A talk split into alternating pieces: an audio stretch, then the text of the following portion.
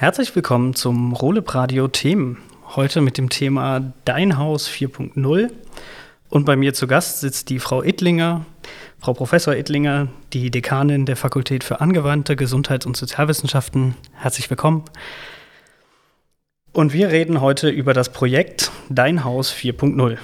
Frau Ittlinger, möchten Sie uns das mal grob vorstellen, worum es da geht? Ja, ich freue mich, dass ich hier sein darf. Vielen Dank für die Einladung. Ähm, ja, was ist Dein Haus 4.0? Dein Haus 4.0 ist ein Projekt, das vom Bayerischen Staatsministerium für Gesundheit und Pflege gefördert wird. Und ja, das Projekt Dein Haus 4.0 versteht sich als visionäres, interprofessionelles, wissenschaftliches Projekt, das mit äh, Multiplikatoren aus der Wirtschaft und verschiedensten Professionen hier an der Hochschule zusammenarbeitet mit dem Ziel, möglichst lange selbstständig zu Hause bleiben zu können. Genau, und bevor wir in das Thema tiefergehend einsteigen, einmal kurz zu Ihnen. Was hat Sie denn überhaupt hier an die Hochschule geführt? Wie sind Sie hier gelandet?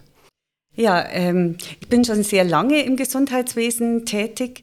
Als gelernte Physiotherapeutin und dann akademisierte Medizinpädagogin habe ich sehr lang an einer Schule für Physiotherapie, Berufsfachschule für Physiotherapie gelehrt, habe die auch geleitet und bin dann mit dem Ansinnen, die Physiotherapie zu akademisieren, an die Hochschule gegangen zu unserem Präsidenten, Herrn Köster.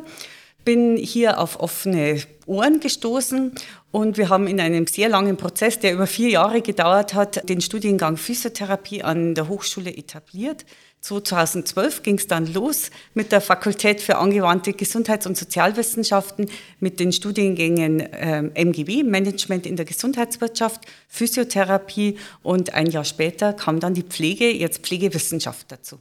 Genau, und gestartet hat das Ganze in welchem Jahr? Die Fakultät hat sie als Institut für Gesundheit 2012 gegründet. 2012, also eine der jüngsten, wenn nicht sogar die jüngste Fakultät bei nicht uns. Nicht ganz, die, die Außenstandorte Mühldorf und Burghausen sind noch jünger, aber mit die erfolgreichste, würde ich sagen. Ja, Sie haben, glaube ich, eine der höchsten Bewerberzahlen, richtig. So, so ist es und sehr stabil, wir sind sehr stolz drauf. Auch wenn es jetzt dann um das Projekt Dein Haus 4.0 geht, da haben Sie ja gerade schon gesagt, das ist äh, zusammen mit dem Bayerischen Gesundheitsministerium äh, entstanden. Und das würde ich gerne zu Beginn mal beleuchten, wie es denn da zu dieser Zusammenarbeit kam und äh, wie sich das so gestaltet. Es gibt im Landkreis Rosenheim die Gesundheitsregion Plus. Und die Gesundheitsregion äh, Plus versteht sich als Vernetzer zwischen äh, Bayerischem Gesundheitsministerium, Multiplikatoren vor Ort, dem, ja, äh, der Akquise von, von Projekten und unter anderem war eben dieses wissenschaftliche Projekt, das ähm, ausgeschrieben wurde, äh, das Projekt Ein Haus 4.0, das in ganz Bayern gibt. Und äh, ja, wo wir dann gemeinsam mit äh, dem, der Gesundheitsregion Plus Rosenheim und dem Berchtesgadener Land gestartet sind. Die Förderung für das Ganze ist ja relativ hoch, das haben wir schon im Vorgespräch besprochen. Genau. Um welche Summe handelt es genau, sich da insgesamt? Es sind mehr als drei Millionen, die äh, uns zur Verfügung gestellt werden, äh, mit einer Laufzeit von viereinhalb Jahren. Wir haben sehr viel investiert in wissenschaftliche Mitarbeiter, weil dieses Projekt durch Menschen lebt, die äh, aus unterschiedlichen Perspektiven daran arbeiten, zum einen die Bedürfnisse der Menschen zu erfassen, die Bedarfe zu erheben, ähm, dann ja, Strategien zu entwickeln, welche Implementierungen überhaupt stattfinden sollen, das Ganze zu evaluieren und als Transfer in die Bevölkerung weiterzureichen. Und das ist ja, also Sie haben jetzt schon gesagt, es sind viele große Teile, die da interdisziplinär zusammenarbeiten. Gerade deswegen wollten wir auch noch mal genauer drauf schauen. Welche Teilprojekte hat Ihr Projekt denn aktuell? Das ist zum einen, hm, ich starte mal mit Bedarfs- und Bedürfnisanalyse. Die Bedarfs- und Bedürfnisanalyse bedient sich kreativen Techniken und bislang entstanden sind schon sogenannte äh, Personas. Das sind äh, Beispielpersonen, die das Ziel haben, dass man sich mit den Personen identifizieren kann. Da gibt es zum Beispiel die Annegret, die ähm, eine ältere Dame ist, die einen Schlaganfall hatte, die aber sehr gerne wieder im Kirchenchor singen möchte, die einfach ihre Familie um sich haben möchte, die durchaus technisch affin ist es gibt zum Beispiel den Hermann, der ja so ein älterer Herr ist, der ähm, ja eigentlich einfach nur eins will, daheim zu bleiben. Ja, es soll sich nicht viel ändern, es soll alles gleich bleiben und er merkt, es, es geht nicht mehr alles so gut, wie er sich das vorstellt, aber so richtig was Neues machen, das ist ihm alles viel zu viel. Und es gibt aber den Lars, das ist ein junger Bursch, der ähm, ja im Rollstuhl sitzt aufgrund von einer muskulären Erkrankung. Es gibt die Elsa, die ähm, eine Lungenerkrankung hat und äh, so werden die Personen wachsen, also die äh, eben unter ja, Projekt vom äh, Professor Binstetter entstanden sind, unter Leitung von Professor Binstetter entstanden sind. Die, das zweite Teilprojekt Ergonomie und Mobilitätsförderung ist mein eigenes Projekt. Und wir haben jetzt ja mehr als ein Jahr daran gearbeitet, äh, die Wohnungen, die wir zur Verfügung haben, aus ergonomischen Gesichtspunkten zu gestalten und äh, auch entsprechend Einrichtungsvorschläge zu machen. Mobilitätsförderung, da geht es eher um technische Assistenzsysteme, um digitale Assistenzsysteme. Wie können äh, Menschen zu Hause sich mobil halten? Welche Unterstützungssysteme gibt es? Ähm, ja, welche mobilitätsfördernden Programme gibt es, äh, mit denen sie sich beschäftigen? Und das Ganze soll natürlich auch für Therapeuten äh, Unterstützung sein, Hilfestellung sein, äh, gerade beim Hausbesuch. Da gibt es nur sehr wenig Evidenz dazu. Dann gibt es das Teilprojekt Technische Implementierung. Da geht es um technische Assistenzsysteme und damit äh, um, um Versorgungsprozesse. Es gibt wahnsinnig viele, viele Assets, äh, die man einrichten könnte, die man nehmen könnte. Ein unüberschaubarer Markt. Die Frage ist nur, was wird gebraucht, was nutzt. Ja, was wird akzeptiert? Ja? Und was ist tatsächlich nachhaltig? Was nehmen die Leute wirklich hier? Dann gibt es ähm, die, die Raumkonzepte, die ähm, baulichen und räumlichen Anpassungen. Ähm, Sie haben da schon mit Professor Wamsgams gesprochen, der über Licht äh, referiert hat. Der Kollege Beetz äh, beschäftigt sich ähm, eben mit Anpassung äh, von Küchen beispielsweise, mit Anpassung von Schlafzimmermöbeln, mit Einrichtung von, von ja, Garderoben. Wie lassen sich die gestalten, dass sie ergonomisch passend sind und in den Raum passen? Es geht uns jetzt weniger darum, dass man äh, irgendwelche Wände versetzen oder, oder Türen verbreitern. Das geht ja häufig in, in Mietwohnungen gar nicht, sondern es geht uns wirklich um, um räumliche Anpassungen. Dann wird ein Curriculum äh, für Pflegekräfte entstehen und ähm, ein, eine Beratungslandkarte für die Bevölkerung unter der Leitung von der Kollegin äh, Katharina Lüftel. Und natürlich evaluieren wir unser Projekt unter der Leitung von Professor Benstetter und Professor Müller, äh, um wirklich herauszufinden, was ist nachhaltig, was wird akzeptiert, was nützt. In dem Themenfeld sortieren wir uns jetzt mal ein bisschen. Sie haben gerade schon von den, von den Wohnungen gesprochen. Sie haben für das Projekt insgesamt drei ja. Wohnungen hier ja. im Raum Rosenheim. Ja. Und die sind unterschiedlich ausgestattet, haben Sie mir im Vorgespräch erzählt. Vielleicht gehen wir darauf mal erstmal zu Beginn ein mhm. und dann gehen wir über die Systeme. Genau, wir haben zwei Wohnungen in Amarang, die werden uns gesponsert über den, äh, die Freiberger Stiftung, äh, Medical Park Konzern und das sind Bestandswohnungen. Und in äh, diesen Bestandswohnungen kann man sich vorstellen, die sind halt wie die Wohnung der Eltern, der Großeltern, ähm, vielleicht so 70er, 80er Jahre, Baustil, kleine Küchen, kleine Bäder, vielleicht große Wohnzimmer, große Schlafzimmer, enge äh, Gänge. Und wir wollen hier gerne nachstellen, wie Menschen, die jetzt vielleicht in der Mietwohnung wohnen oder sich jetzt nicht den großen baulichen ähm, Umbau leisten wollen oder können oder mögen, wie man hier mit äh, baulichen Veränderungen, mit, mit Assistenzsystemen, mit ergonomischen Anpassungen zeigen kann, äh, was möglich ist in der Wohnung. Und da hier ähm, wollen wir Unterschiede zeigen. Wir wollen äh, in einer Wohnung zeigen, wie man vielleicht perspektivisch, präventiv ähm, die Wohnung anpassen könnte mit einer Küche, die vielleicht jetzt als junger Mensch natürlich ganz normal einrichte mit Oberschränken, mit, mit Unterschränken aber die anpassungsfähig sind, zum Beispiel durch Rollcontainer, die rausfahren kann über äh, eine Arbeitsplatte, die höhenverstellbar ist, so dass sie gegebenenfalls, wenn ich Anpassungen treffen möchte oder muss, sehr leicht Veränderungen schaffen kann.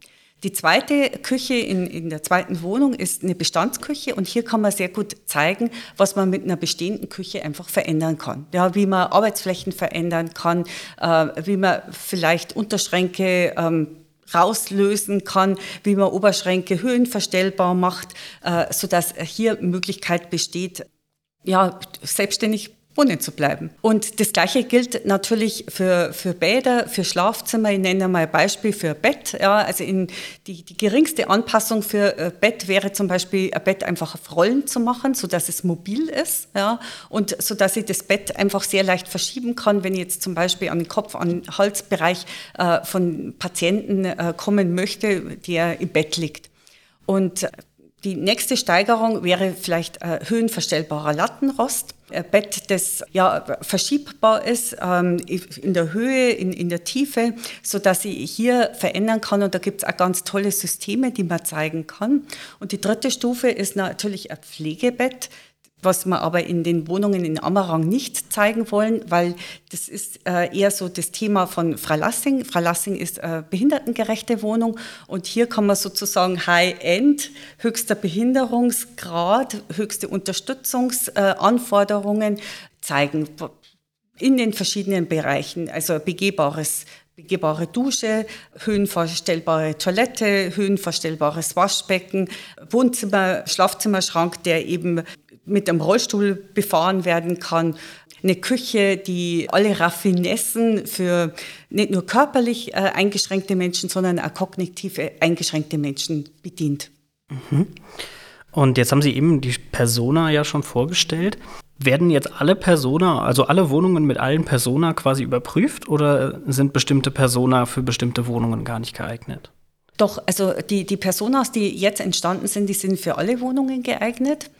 In Amarang ist es durchaus möglich, dass man mit, mit ähm, Behinderungsgrad, also als Rollstuhlfahrer eben zurechtkommt. Allerdings sind die schmalen Gänge durchaus eine Limitierung, sodass man da eben arbeiten muss mit, mit schmäleren Rollstühlen, mit, ähm, ja, mit Hilfen oder schmäleren Gehhilfen.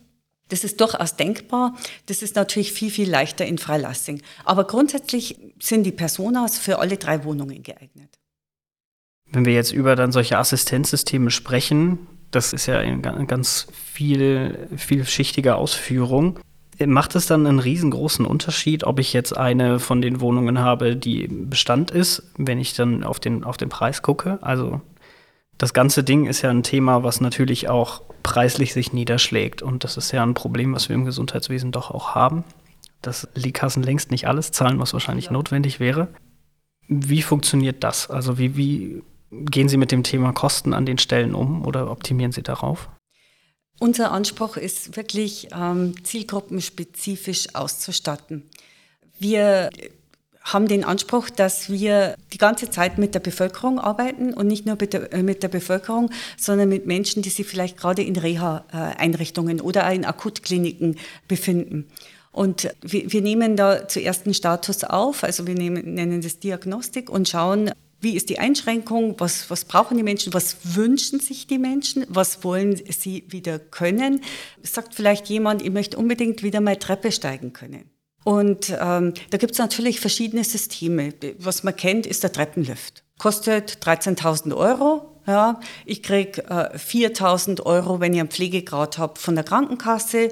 Ich äh, kann noch eine Förderung äh, von KfW, also dem Kreditanstalt für Wiederaufbau bekommen, vielleicht nochmal 10 Prozent und den Rest muss ich selbst bezahlen. Und jetzt möchte man vielleicht nicht das Geld, das man sich sein Leben lang sauer angespart hat, für, für ja, die letzten paar Jahre ausgeben. Deshalb muss man natürlich sehr, sehr genau schauen, was, was brauche ich, ja, was, was ist mir wichtig, damit ich in meinem Alltag zurechtkomme. Und unser Anspruch ist jetzt da, die Leute wirklich möglichst selbstständig zu halten. Muss es tatsächlich gleich ein Treppenlift sein? Gibt es vielleicht nicht die Möglichkeit, über Treppenanpassungen, sogenannte Halbstufen, ja, die Treppe bewältigen zu können? Sehr viel einfacher, sehr viel günstiger.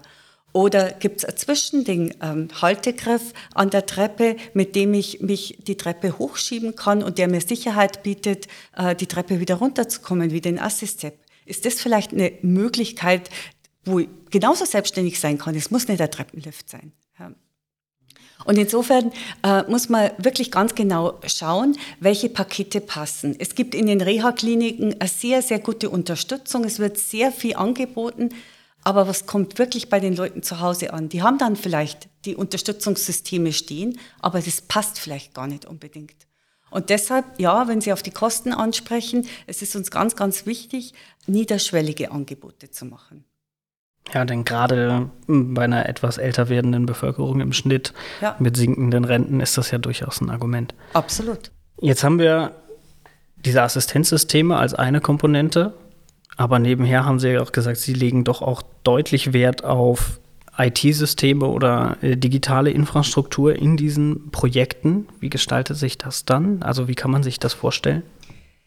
Dazu muss man erst einmal ähm, sich überlegen, was ist wirklich äh, der Bedarf der Leute? Ja, es, hier gibt es wahnsinnig viel auf dem Markt. Also zum Beispiel ähm, Hausnotruf ist ja das, was wir alle kennen. Ja, ja wird, wird schon teilweise genutzt jeder Mensch muss, muss wirklich die Nützlichkeit für sich erkennen. Ja, wenn ihr denkt, das ist nur lästig, weil ich muss da immer wieder auf einen Knopf drücken und muss mich rückmelden und wenn nicht, dann steht da die Ambulanz da und ich muss mich rechtfertigen, dass ich umsonst jemanden geholt habe. Das ist für viele so ein großes Hindernis, dass sie das einfach nicht in Anspruch nehmen. Oder es gibt intelligente Toiletten, es gibt intelligente Kühlschränke. Es gibt von allem was, was intelligent ist und was selbst kann.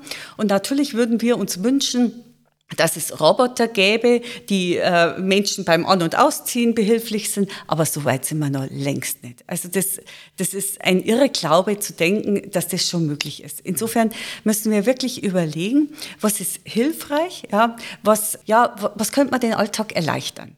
Und ich denke jetzt zum Beispiel, ja, wenn ich älter werde, kann ich vielleicht nicht mehr ganz so gut hören. Ich schaue aber wahnsinnig gern fern und ich habe Sorge, wenn ich Fernsehe mit einer etwas erhöhten Lautstärke, höre die Tür Türklingel nicht. Und bin damit natürlich auch viel isolierter, als wenn ich Besuch empfangen kann. Ein System, das mir auf dem Fernsehbildschirm anzeigt, dass die Tür, äh, dass jemand an der Tür ist, dass die Klingel läutet, ist hilfreich und wird mit Sicherheit von, von dem einen oder anderen sehr gern akzeptiert.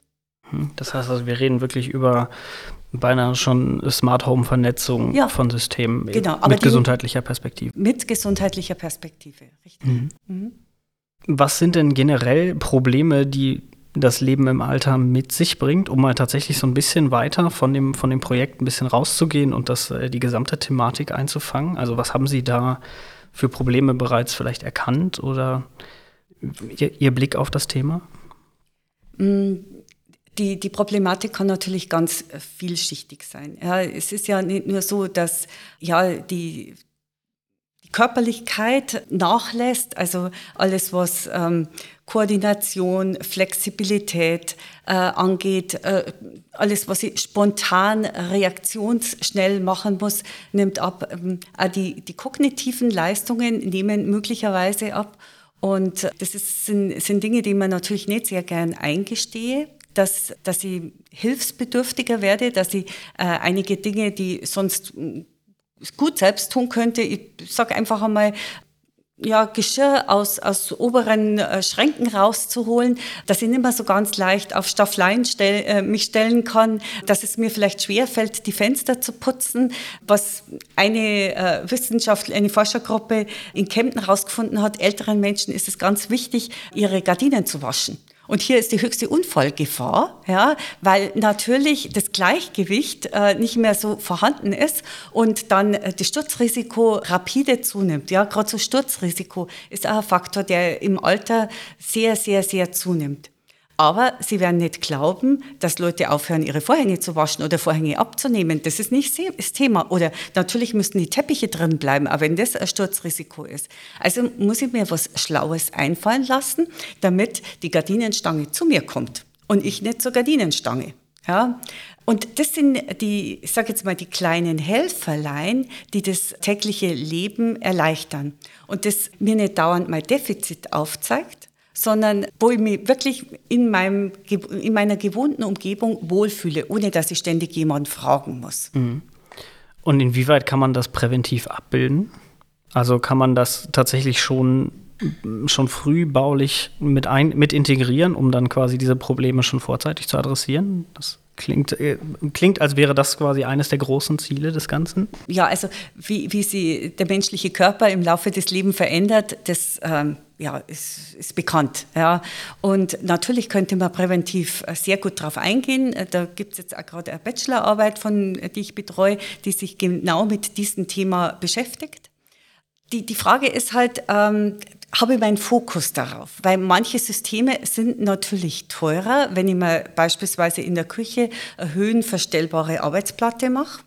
Ist es mir das wert? Kann ich mir das als junger Mensch tatsächlich leisten und möchte ich mir das leisten? Was, was die Überlegung wäre vielleicht, was wäre, wenn ich, ich morgen im Rollstuhl sitzen würde?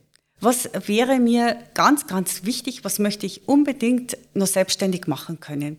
Und wenn man sich das überlegt, und man muss sich einfach im Klaren sein, dass jeden jungen Menschen einen Unfall treffen kann mit, mit einer körperlichen oder auch einer geistigen Behinderung, dann ja, schärft sich der Fokus vielleicht in Richtung Prävention. Das, das können ganz, ganz einfache Dinge sein, dass man vielleicht, wenn man die Möglichkeit hat, sich selbst ein Haus zu gestalten oder äh, äh, Wohnung äh, zu beziehen, dass man schon mal drauf schaut, dass die ähm, Türrahmen ausreichend breit sind. Ja, das könnte man gestalten. Oder dass Wände vielleicht äh, in Leichtbauweise sind, äh, so dass ich die ganz gut verschieben kann. Dass ich gleich von Haus aus mir eine begehbare Dusche einbaue. Ja, das kostet von Haus aus nicht mehr, bloß das Nachrüsten kostet wahnsinnig mehr. Und da gibt es auch viele Systeme oder die Rollcontainer, von denen ich eingangs gesprochen habe in der Küche. Es gibt sehr viele Systeme, an die kann man im Vorfeld denken, da kann man präventiv sehr gut dran arbeiten, auch was Ergonomie und Bewegungsflächen angeht. Ja, wie äh, groß muss ein Gang unbedingt sein, dass ich da mit einem Rollstuhl gut durchkomme oder mit einer Gehhilfe? Wie groß sollte unbedingt der Eingangsbereich sein, dass ich auch mit einem Rollstuhl oder mit einer Gehhilfe zurechtkomme? Also wenn man äh, sich dahingehend interessiert, dann ist es mit Sicherheit hilfreich, äh, in unseren Wohnungen sich umzuschauen, weil da wird dann auch erklärt werden, worauf zu achten ist. Mhm. Und jetzt hatten Sie, als wir über die unterschiedlichen Teilprojekte gesprochen haben, hatten Sie erwähnt, das soll ein Curriculum für die Pflegeausbildung letztendlich auch als Ergebnis dann dastehen.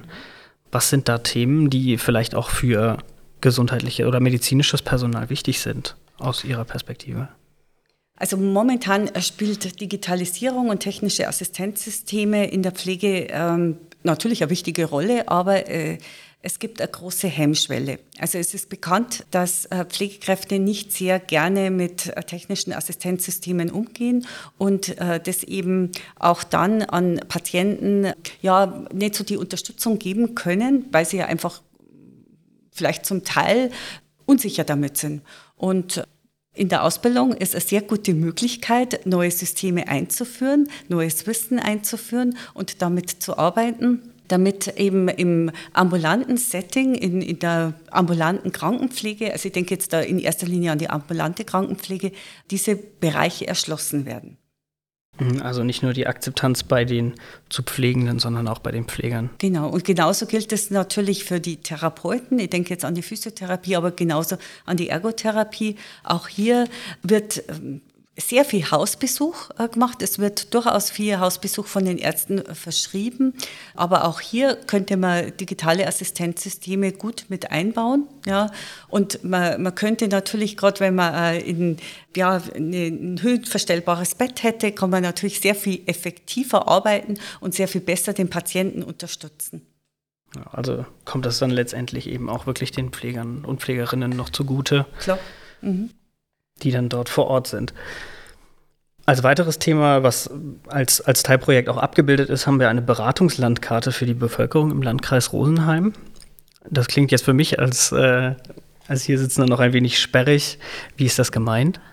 Ja, eine äh, Kollegin äh, beschäftigt sich unter der Leitung von äh, Kollegin ähm, Lüftel damit tatsächlich eine Beratungslandkarte, eine digitale Beratungslandkarte zu entwickeln. Es gibt sehr viele, sehr gute Beratungsangebote im Landkreis Rosenheim und natürlich auch im Landkreis Berchtesgadener Land das Ganze mal zu bündeln, zu visualisieren, zu digitalisieren, äh, damit man auf den ersten Blick weiß, aha, hier wäre ich zur Wohnraumberatung informiert, hier, hier wäre ich zu Assistenzsystemen informiert. Ähm, das ist, glaube ich, was ganz, ganz Hilfreiches, um ähm, ja, Angehörigen von ja, eingeschränkten Menschen zu helfen, sehr schnell wichtige Informationen ähm, auf einen Blick zu erfassen. Und das ist noch ist es ja ein relativ lokales Projekt. Ne? Also es ist ja auch vom Bayerischen Gesundheitsministerium gefördert. Es geht explizit um den Landkreis Rosenheim. Inwieweit ist denn die Arbeit, die Sie da machen, skalierbar auf äh, von mir aus den ganzen deutschen Raum oder von mir aus sogar den europäischen? Ja, reden wir vielleicht erst einmal von Bayern. Fangen wir mit Bayern an. Es gibt ja mehrere äh, Dein Haus 4.0 Projekte. Es gibt ein Projekt äh, in Deckendorf die auch einen Kooperationspartner haben, Wolfhaus, wo sie in, in erster Linie sensorische Systeme äh, abbilden und evaluieren. Geht auch um Wohnungen, aber eben nicht um Bestandswohnungen. Das ist wirklich USP von, von Rosenheim. Und ähm, es geht auch nicht so um, um ähm, die interprofessionelle Zusammenarbeit wie bei uns, sondern es geht eher in, in Richtung Sensorik. Dann äh, gibt es das Dein Haus 4.0 in Regensburg. Und die beschäftigen sich explizit mit dem Krankheitsbild der Schlaganfallerkrankung und damit Halbseitenlähmung. Und die wollen Robotik ausprobieren. Das Schöne daran ist, dass wir sowohl mit Deckendorf als auch mit mit Regensburg sehr eng verzahnt sind. Ja, also die, die Roboter, die die ausprobieren, können in Rosenheim stehen oder beziehungsweise eben auch in Fralassing, also in Ammerang oder in Fralassing. Und wir können die auch testen und evaluieren. Und äh, wir sind in engem Austausch mit Deckendorf, tauschen unsere Ergebnisse auch aus, sodass die nicht nur auf den Landkreis Rosenheim oder Berchtesgadener Land beschränkt bleiben, sondern eben sich verbreitern über die anderen Bereiche der Bayern Oberpfalz. Und dann gibt es noch in Kempten ein Projekt, die haben jetzt gerade gestartet. Da gibt es jetzt erste Kooperationen, die wollen, glaube ich, eher so mit Alltagshelfern arbeiten. Das ähm, genau weiß ich noch nicht so ganz genau, aber auch hier finden immer wieder regelmäßige Treffen statt.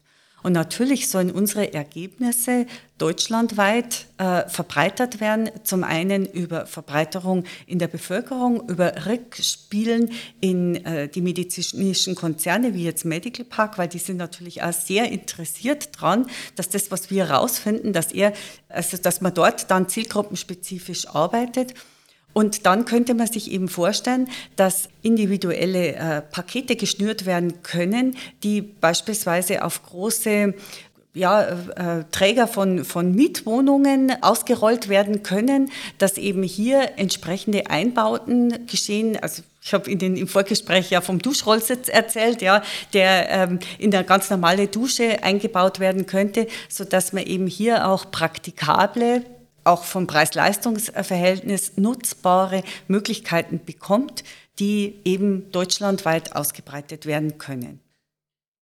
Richtig, und Sie sprachen eben auch noch von, also mehrfach schon von Multiplikatoren aus der Wirtschaft und Partnern, genau. die ja wahrscheinlich da auch dran beteiligt sind. Wie gestaltet sich denn da die Zusammenarbeit? Also wie kann man sich das dann konkret vorstellen im Projekt? Genau, also unser größter Partner ist äh, momentan die Freiberger Stiftung ja, mit, mit Medical Park die uns ja die äh, Wohnungen in Ammerang, die zwei Wohnungen in Ammerang zur Verfügung stellen, nebenbei auch noch einen großen Kreativitätsraum, wo Vorträge für die Bevölkerung stattfinden können, wo aber eben auch Seminare für die Studierenden äh, stattfinden können und wo wir ähm, die Kooperation noch so schärfen können, dass Praktikumseinsätze, ja, also das Praxissemester beispielsweise im Klinikkonzern und in den Wohnungen stattfinden könnte, sodass unsere Studierenden da auch mit implementiert werden. Natürlich haben wir äh, Kooperationspartner wie beispielsweise AOK Bayern, was extrem wichtig ist weil wir ja das nicht als Eigenzweck machen oder als Selbstzweck, sondern es ist ja ganz wichtig, dass die Krankenkassen auf uns aufmerksam werden und dass möglicherweise ähm, das auch später als Modellvorhaben genutzt wird, der Bevölkerung zur Verfügung zu stellen. Wir haben Kooperationspartner wie jetzt beispielsweise Lindera, was eine Mobilitäts-App ist, die wir gerne ausprobieren und testen wollen. Wir haben IT wie Cuperia und, und, und, also aus verschiedensten Bereichen. Äh, wir haben kleine regionale Partner, wie jetzt äh, beispielsweise einen Partner, der uns äh, ein Bettsystem zur Verfügung steht und das wächst. Ja, also wir sind nicht mit unseren Partnern am Ende, sondern es wächst und muss natürlich auch immer sehr genau geprüft werden, weil das mit ähm, dem Ministerium für Gesundheit und Pflege immer abgesprochen wird. Mhm. Ja, und jetzt haben Sie genau das gesagt. Es wächst, also das ganze Thema entwickelt sich weiter. Da die Fakultät ja noch nicht so alt ist, aber doch eine ganze Menge passiert ist, möchte ich einmal zumindest noch ein bisschen weiter rauszoomen und über das eben ganzheitliche Thema Gesundheit reden. Wie haben Sie das in den letzten Jahren erlebt? Und natürlich die obligatorische Glaskugelfrage. Aus Ihrer Perspektive, wo sehen Sie noch Entwicklungspotenzial oder wie erleben Sie das Ganze? Ja, also wir sind sehr, sehr stolz, ähm, dass sich der Bereich Gesundheit äh, in der Technischen Hochschule so, so gut etabliert hat. Und zwar nicht nur ähm, auf der Ebene der Lehre, sondern eben ganz besonders auf der Ebene der Forschung. Äh, wir haben zwei Forschungsprofessuren äh, in der Fakultät mit äh, Professor Binstetter und Professor Müller, die beide sehr forschungsstark sind. Wir haben eine Kollegin, Professor Brodinger, die habilitiert ist und sehr, sehr intensiv forscht. Und es gibt im Bereich der Gesundheit wirklich sehr viel, was durchaus schon evidenzbasiert ist für, für den internationalen Bereich, was aber in, in Deutschland noch sehr viel Entwicklungspotenzial hat. Also ich denke jetzt gerade an, an ein Forschungsprojekt äh, vom Kollegen Müller mit meiner physiotherapeutischen Kollegin Professor Bauer. Da geht es um Schwindel. Und Schwindel ist ja auch so eine Volkskrankheit, ja. Man findet sich damit ab oder auch nicht, ja. Aber da gibt es ja sehr viel Hilfestellung, die eigentlich bereitstellen könnte. Und so gibt es ganz, ganz viele unterschiedliche Bereiche, ob das jetzt eher in, in der Verbesserung von Versorgungsprozessen ist oder ob das äh, in Verbesserung von, von Lebensqualität ist, ob das in spezifische Bereiche jetzt geht, wie jetzt zum Beispiel Schwindel oder, oder Mobilität, äh, Mobilität. Also es gibt auch ein Projekt, das beschäftigt sich mit Mobilisation auf Intensivstationen oder eben auch im Seniorenwohnheim. Also da gibt es ganz, ganz viel Entwicklungspotenzial und ähm, das ist ein Bereich, der, glaube ich, sich sehr stark ausbauen lässt. Natürlich hätte man noch gern mehr ähm, ja, fachliche Expertise aus anderen Bereichen, wie jetzt zum Beispiel Digital Healthcare, also gerade so diese ganze Digitalisierungsbereich äh, oder eben auch in, in der therapeutischen Richtung, wie jetzt Ergotherapie oder in der pädagogischen Richtung, wie jetzt ähm, Pflegepädagogik, Medizinpädagogik. Das, ähm, da könnte man sich noch sehr viel Wachstumspotenzial vorstellen, was einfach für die Versorgung von Menschen wichtig wäre, ähm, es, es funktioniert heutzutage nicht mehr, dass jede Profession für sich arbeitet. Die ähm, Menschen werden immer älter, die Krankheitsbilder werden immer komplexer. Die Menschen müssen sehr lange arbeiten und wollen das ja auch äh, tun. Und da gibt es sehr, sehr viel Handlungsbedarf, ob das jetzt ähm, aus ergonomischer Sicht ist, ob das jetzt aus, ja, aus ja, ökonomischer Sicht ist, ob das aus pflegerischer Sicht ist. Also aus meiner, ja, so wie, wie ich das beurteilen könnte, ist ein sehr hohes Wachstumspotenzial vorhanden. Und gerade, also ich meine, wir haben jetzt Juli 2021, die letzten anderthalb Jahre waren ja besonders spannend und auch gerade im Bereich Gesundheit war das ja ein massiver Stresstest durch diese Corona-Pandemie, die wir gerade erlebt haben. Wie würden Sie die dort diskutierten Defizite aus Ihrer Perspektive dann beurteilen? Kann man da, kann man das überhaupt so pauschal? Das glaube ich, kann man nicht pauschal. Weil ähm, ich glaube, jede, ähm, jede Profession, ähm, die, die Pflege, die Medizin, die Therapie hat äh, bestmöglichst zusammengearbeitet. Und ja, wenn, wenn ich so unsere Absolventen verfolge, dann gibt es da wirklich sehr viele Beispiele von sehr guter Zusammenarbeit. Es haben sie äh, Kliniken sehr schnell umgestellt, um ähm, auf Covid-19 vorbereitet zu sein. Ähm, Ich glaube, da, da, darf man keine Verurteilung treffen, aber was, was vielleicht schon zeigt, ist, dass die interprofessionelle Zusammenarbeit äh, was ganz, ganz Wichtiges ist. Und äh, wenn Sie gerade so die Langzeitfolgen von Covid-19 ähm, ansprechen, da weiß man ja auch noch viel zu wenig drüber, aber man weiß, dass bestimmte Symptome erst Wochen nach ja, nach Genesung auftreten, wie jetzt zum Beispiel diese ja, sehr starke Müdigkeit, wir nennen sie Fatigue, oder eben auch äh, motorische Defizite, kognitive Einschränkungen in Form von Konzentrationsschwierigkeiten. Es gibt in äh, skandinavischen Ländern durchaus also Reha-Konzepte, die versucht werden, aber natürlich gibt es keine Evidenz dazu, weil das ist nur viel zu frisch. Das, glaube ich, ist was ganz Wichtiges, was wir äh, im Projekt Ein Haus 4.0 aufgreifen sollen, weil die Symptome und die Langzeitfolgen sind ja sehr unspezifisch, gehen über motorische Defizite, Atemproblematik, Konzentrationsschwierigkeiten bis hin eben zu Fatigue äh, einher und da müssen wir noch sehr viel lernen. Und ich glaube, damit haben wir dann auch thematisch einen ganz schönen Bogen zurück zum Projekt geschlagen. Wenn Sie jetzt, haben Sie noch Dinge, über die Sie explizit sprechen möchten? Ich glaube, wir Vielleicht haben schon, aus Ihrer Fakultät raus? Ich glaube, wir haben schon sehr viel beleuchtet. Ich glaube, ich habe auch schon sehr viel erzählt. Mir wäre tatsächlich noch wichtig, nochmal zu betonen, dass sich unser Angebot nicht nur an ältere Menschen richtet, sondern äh, genauso an, an junge Menschen mit Einschränkungen. Es gibt ja Menschen, die kommen mit einer Behinderung zur Welt. Äh, es gibt junge Menschen, die erlangen nach einem Unfall eine, eine Behinderung. Ja, auch im, im Laufe unseres Arbeitslebens kann uns die eine oder andere Einschränkung begegnen. Und es ist ganz wichtig zu betonen, dass wir wirklich die ja, alle Bevölkerungsgruppen in der gesamten Lebensspanne äh, gerne beraten möchten. Ja, wunderbar. Dann bedanke ich mich an der Stelle, dass Sie hier bei uns zu Gast waren und uns das Projekt vorgestellt haben und verabschiede mich Dankeschön. Sehr gerne. Vielen Dank. Tschüss und auf Tschüss. Wiedersehen.